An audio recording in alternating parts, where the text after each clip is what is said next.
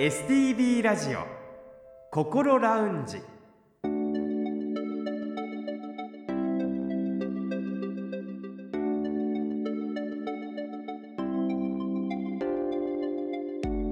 おはようございます。北本隆夫です。日曜日朝6時15分になりました。この時間はあなたの心にそっと寄り添う心ラウンジをお送りします。心の悩みは人それぞれですがそんな悩みを一人で抱えてしまってはいませんか？この番組ではそんなあなたのために未来に向かって前向きな一歩を踏み出せるような情報を時間の限りお届けしてまいります。この後6時30分までぜひ心ラウンジにお付き合いください。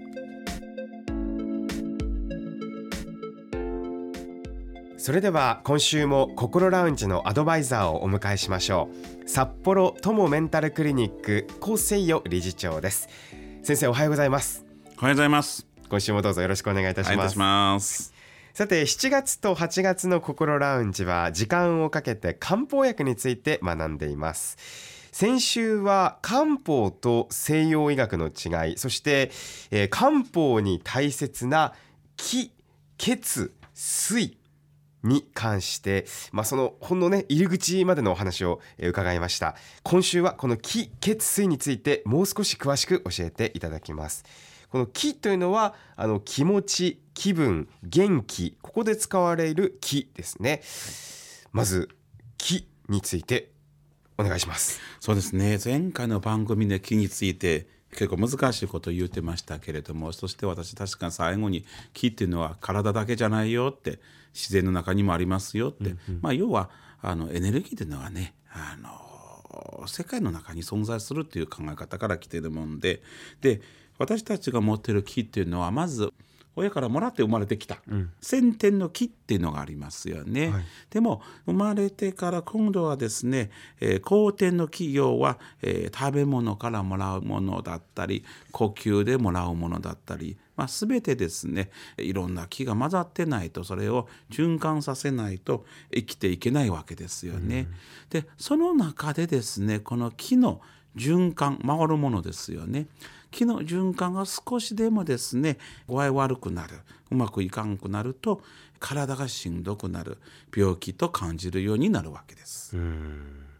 やっぱりあれですねどこかに不調が現れるっていうのはその気の流れがうまく回らなくなると。そうです、うん、気の流れがですねうまく回らんくなるいうことはですねいろんな不調が出てきますね、えー、いくつかですね。例を挙げてみますね、はい、一つ目は気虚。気虚ですね、はい、今日は虚しいという感じでしょうね。そうですね。虚しいという感じですよね。気虚というのはね、虚というのはね、足りひんくなるって中国語で言われますので、気虚というのはですね、要は気そのものが足りなくなっていくわけですよね。はい、まあこれはまたね厳密に言うと2つに分けられますけれども、1つはもともと木を消費しすぎる動きすぎによって疲労感が出てきたりするわけですよね。でもう一つはそもそも木の源が足りなくなる。取ってくる木が少なくなっていく先天の木がもともとあるわけですが後天の木を取ってこないといけないそうすると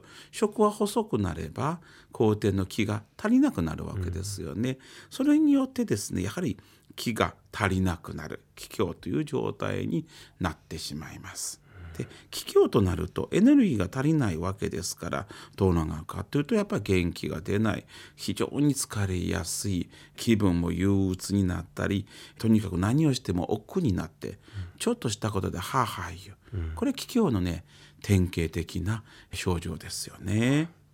でこれはまあ足りなくなるということですけどもさっきですね気っていうのはですね流れって言いましたよね。そうするとこの流れが逆になるいうの気逆っていうのがまだあるんですよね。気逆？気が逆になると書いて気逆です、ね、そうですよね。普通はね気というものはね、えー、上から下真ん中から周りに拡散していく。これはね気の流れなんですけれどもね、はい、周りから真ん中下から上に行くとどうなるかというとこれは日本語でもそういう言葉ありますよね。のぼせ。あのぼせる。はい。のぼせると頭痛くなったり赤ら顔になったりとかすごくしんどくなるわけですよね。はいで動悸発作も出てきたりするようなこともありますし、はいこれ気逆っていうんですよ。気は一定の流れで、えー回さないといけないんですけど、えー、とちょっと脱線しますと気候って聞いたことあります？はい。気候っていうのはね中国の伝統の献身術の一つで、何をしてるかというとですね気の流れを意識によって誘導するっていうことがあるわけです体の中を巡るその木の流れを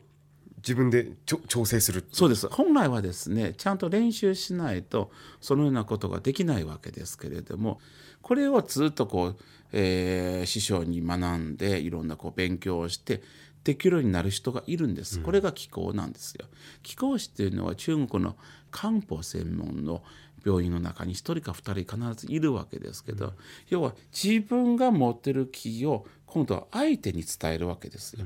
手を握ったりしてですねそして病気のところに向けてですね自分の気をあえて誘導してそこに持っていくわけですよ。で気逆の人やと下から上に気が行くわけですよ。これ都合悪いわけですから肩に手を添えてその気をその気逆してきた悪い気をまた下に押し戻すんです。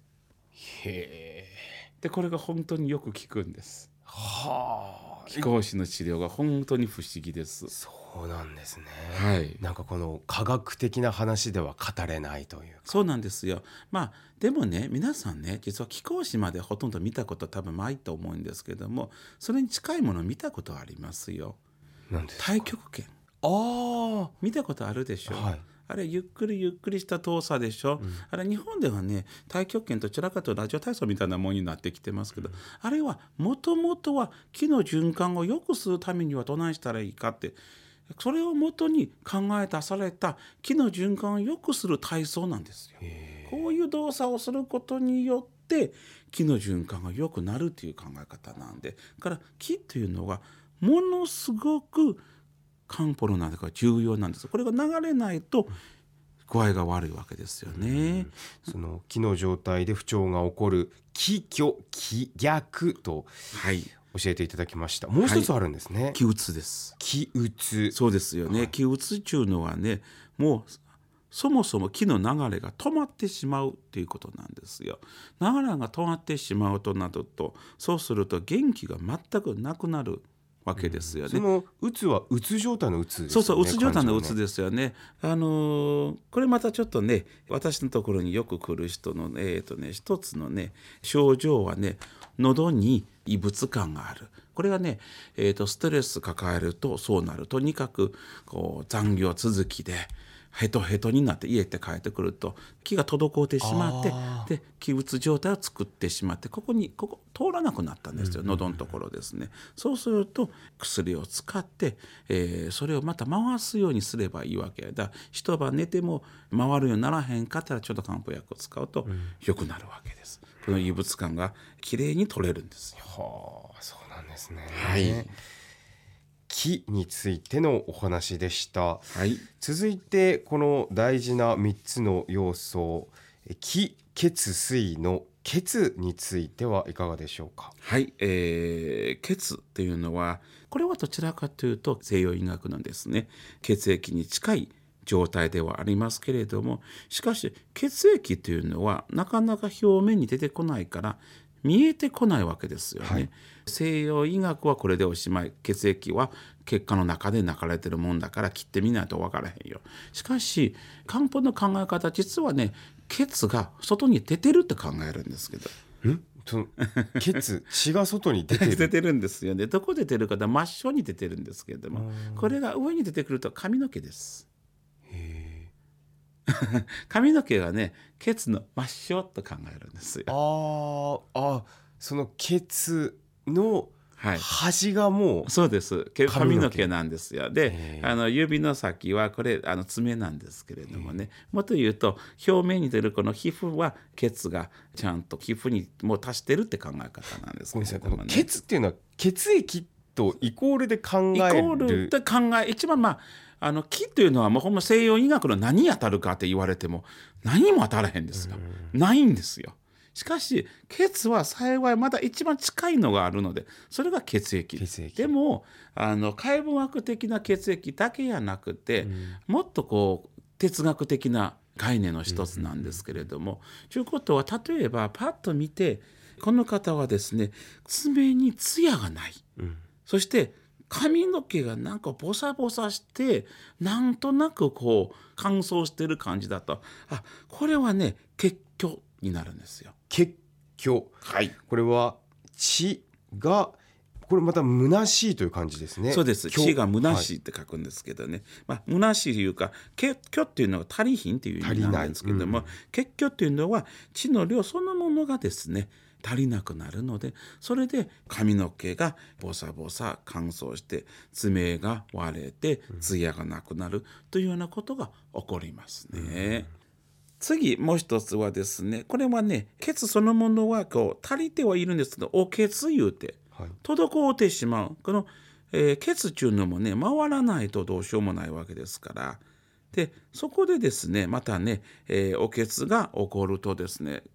血が溜まってしまうわけですけど、これはまたいろんな問題が出てきますよね。どういった問題ですか、まあ皆さんの身近にある、まあ、あののは女性の生理不順です。あ生理不順特にあの生理痛ですよね。生理がすごく痛いっていうことですけれどもね、それはですね、えー、と漢方でいうとやっぱり血がそこに溜まってしまって回らなくなってどんどん溜まっていくからそして血が溜まるとこれがまたね悪い血になってしまうという考え方なのでそれを回すようにどないしたらいいかっていうふうに漢方があのいろんな薬がまあ出てきますけれども薬の話はまたこれからどんどん出てきますけどちらっとだけ言うと上昇葉酸という薬が非常にいいわけですねここで、えー血の血の流れをよくしてくれるわけですので婦人科ではよく使える漢方薬の一つですよ。気血水。最後はその水について教えていただきます。これははい。水と書きますね、そう水と書きますけれどもこれはですねえっ、とまあ液体と考えていいと思いますね。で体の中の液体言うとまあ血液で皆さんまず考えますけれども、まあ、ここではですね水って言ってね液体は液体でも薄い液体と考えていただきたいんですけども、これはね西洋医学のね、えー、と解剖学的な水とはもう全然似て非なるものですよね。例えばですね、はいめまいというとねこれあの西洋医学でいうと耳鼻科の病気です。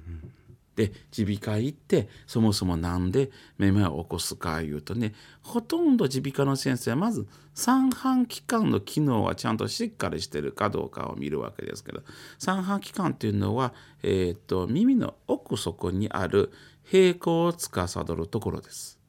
でこの平行感覚おかしくなる三半規管が何らかの問題を起こすと平行が保てなくなってめまいというものが出てくるわけですけれども、しかし漢方はそもそもこういう解剖的なことえーやらないわけですからじゃあどういうことかというとこれはね水毒水毒っていうのは中毒の毒ですね、あるいは水体まあさっき言ったあの水が滞るとか要はこれもやはり流れが止まるとよろしくないよということですから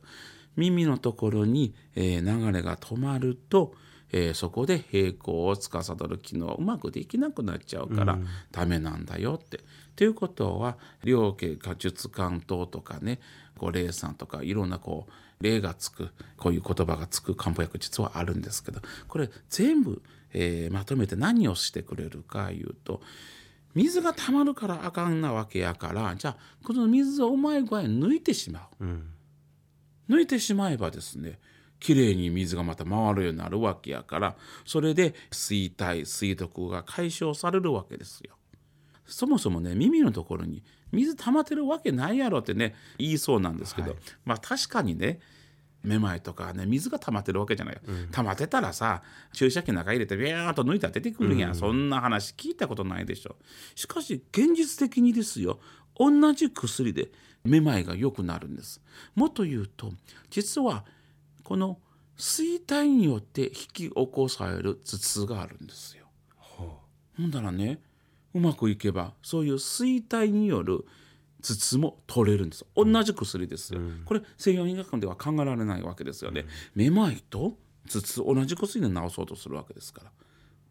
これが東洋医学ではできたりするわけですよね。その理由とか明確なメカニズムっていうのは分かってるわけじゃないんですでよ、ね。わかるでもさあの私前回の番組でご説明しましたように要は一つ一つ見てないんですよ。全体を見てるわけですよ。水が水の流れが止まるとここも具合悪くなる、ここも具合悪くなるじゃあこれを回すと全部治るんじゃないかっていうふうに考えるわけですからそれによっていろんな健康法治すき方が出てくるわけです。うん面白いですね。はい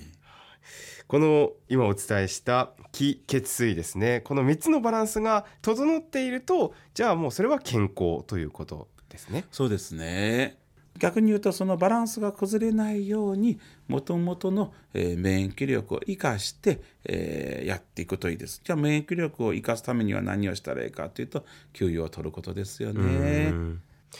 その気血水のバランスを整えるために大切なポイントというのは何なんでしょうか？これはですねまた難しいね漢字がいっぱい出てきますけれども五臓の働きがすごく重要になります。あ五臓っていうのは5つの臓器と書いて五臓ですね。五臓ですね。なるほど。はい。ではその五臓につきましては次回詳しく伺ってまいります。はい、それでは高先生来週もどうぞよろしくお願いいたします。よろしくお願いいたします。